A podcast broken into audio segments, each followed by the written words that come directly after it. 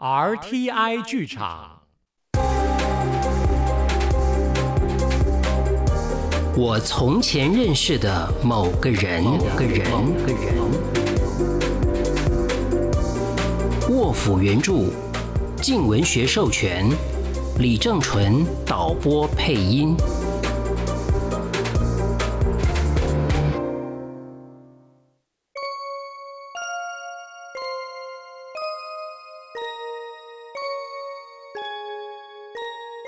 呃，清汤，嗯，你记得菲菲吗？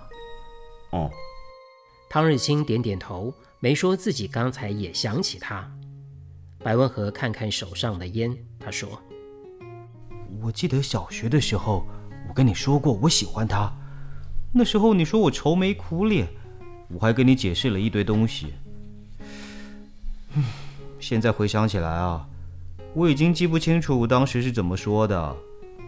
我知道跟喜欢有关，哎呦，但八成讲得很没头没脑。我是个凡事有条有理的人呢，可是我不明白喜欢到底是什么。喜欢一个人是不是非得要告白、要交往，或者结婚生子不可啊？哎，我那时不明白，现在还是不明白。但是刚才聚会的时候，我想起菲菲，觉得如果她也在场，应该也会很开心吧。嗯，想找菲菲的话，请马达帮忙怎么样？他是警察，应该有办法吧？哎呦，公器私用不太好啦。啊，我想到了，不用那么麻烦，打电话回老家问问，就问得到菲菲的联络方式了吧？呃，算了算了算了，不用特别打扰人家。我们连菲菲现在住哪里都不知道，很可能根本不在这城市里啊。哎，真的联络上了，他也没办法参加聚会。哎呀，想到他，不代表得要找到他。我只是希望他过得好好的，就这样。这大概就是我喜欢的方式吧。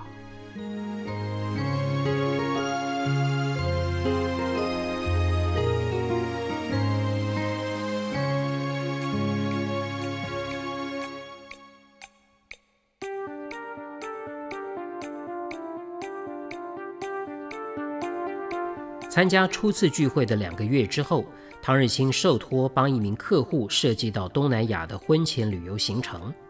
客户的父亲是国内有名的政治人物，作风颇有争议。客户身为正二代，又说想到东南亚进行婚前旅游，这几个关键字让汤日清对委托兴趣缺缺，心想八成是一伙靠着有钱老爸，所以不是生产，到处挥霍的纨绔子弟。要趁婚前到东南亚寻欢作乐。汤日清对性交易不抱偏见，他认为这类产业应该像先进国家一样制定合理的规范，在符合法规的条件下开放，才能够保障消费双方的权益，避免犯罪事件。他也知道东南亚一带非法的性交易不少，尤其是涉及对未成年少男少女的剥削。国内有业者暗中进行这类业务。带一整团男人出国，名为考察，实为纵欲。不过唐日清转念一想，好像也不对啊。我们旅行社不做这种事，对方又指名找我，为的应该不是这类需求才对。嗯，总之先见面谈谈吧，看看他们想干什么。客户的态度相当客气，礼数周到，但并不浮夸。说他咨询了几家旅行社，打听了不少消息，最后才选定汤日清替自己规划行程。汤日清的工作是选好景点、定妥日程，事先联络当地的优质导览人员，跟预定来回机票，不需要跟着出国。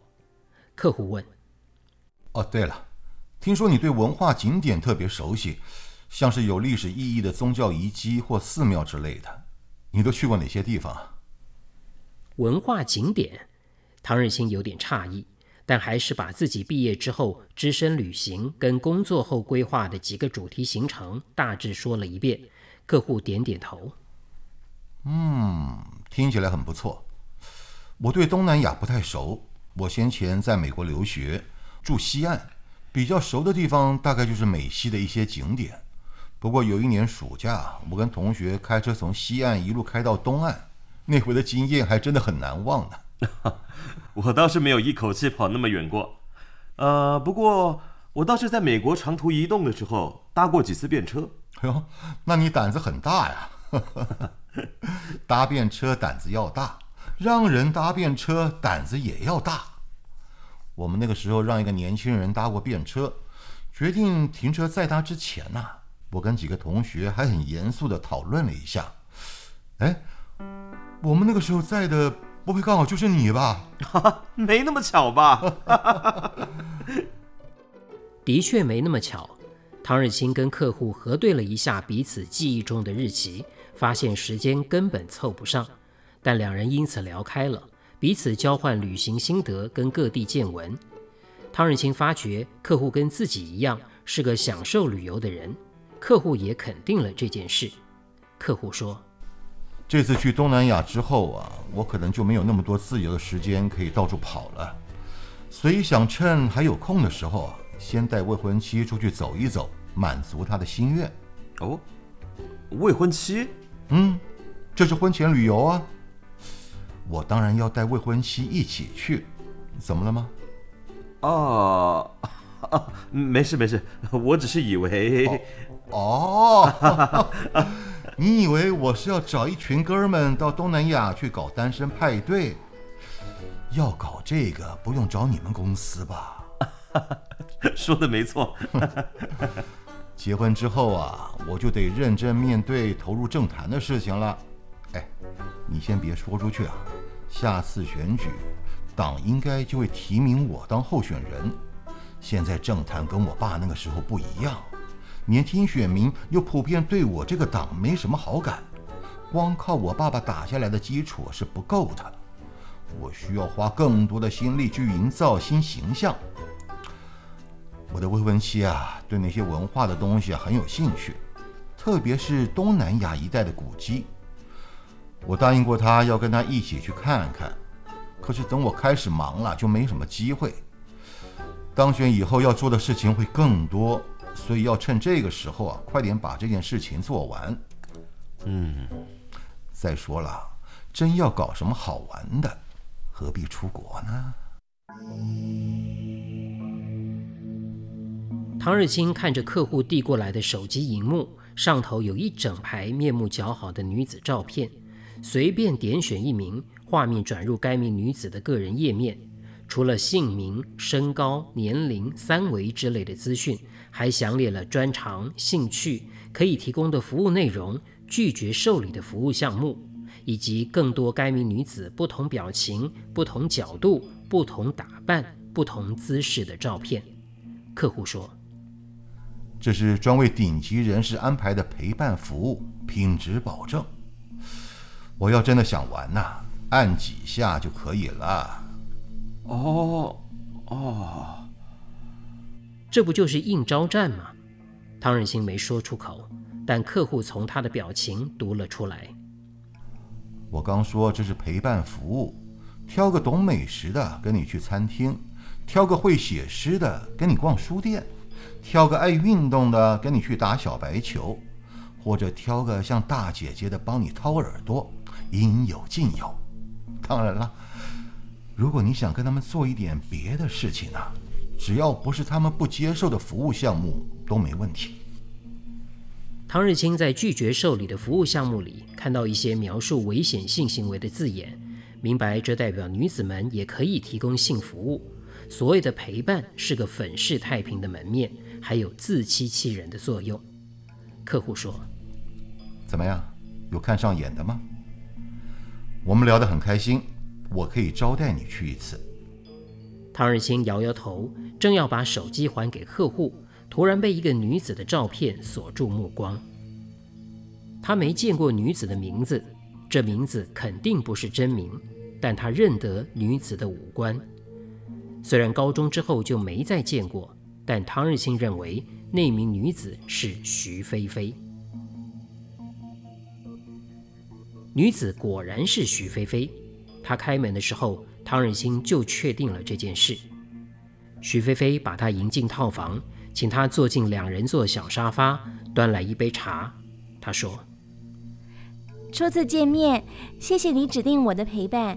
你有什么需求，我都会尽力配合。”那个，我们不是初次见面。哎呀，真抱歉，我也觉得你有点面熟。不过公司只说你是接受招待来的，没给我你的大名。请问，菲菲，我是清汤。啊！许菲菲睁圆眼睛，然后掩住嘴巴，压下了一声惊呼。大部分的人突然面对不想面对的事实，都会慌乱。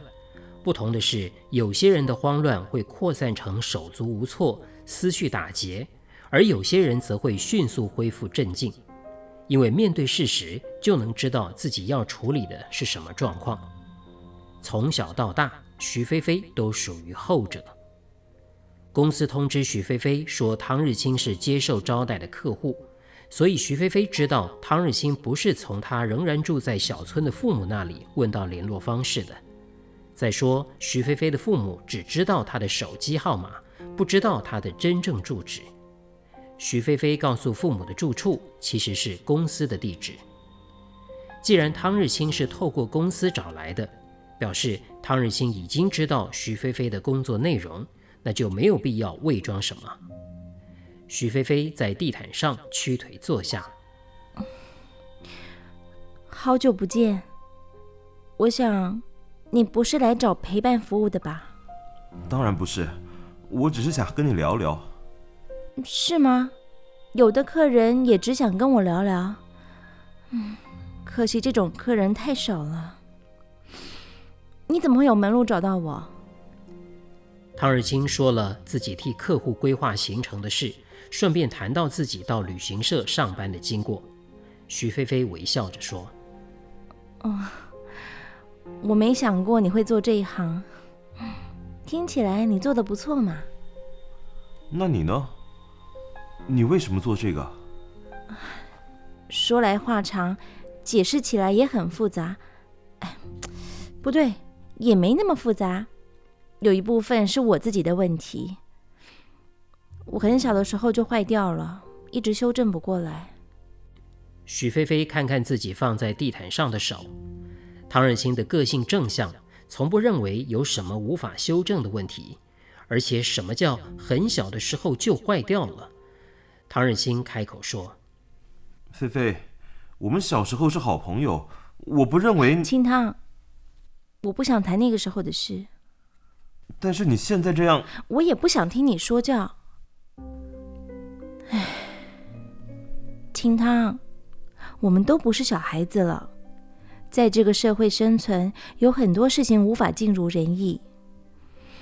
你从前是个为朋友着想的人，我希望你现在还是。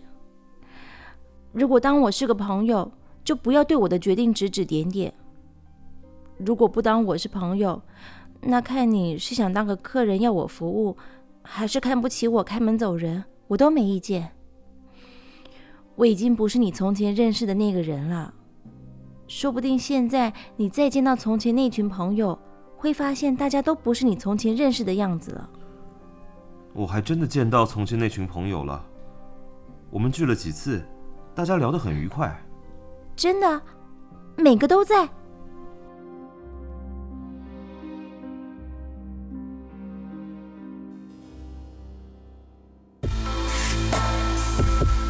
RTI 剧场。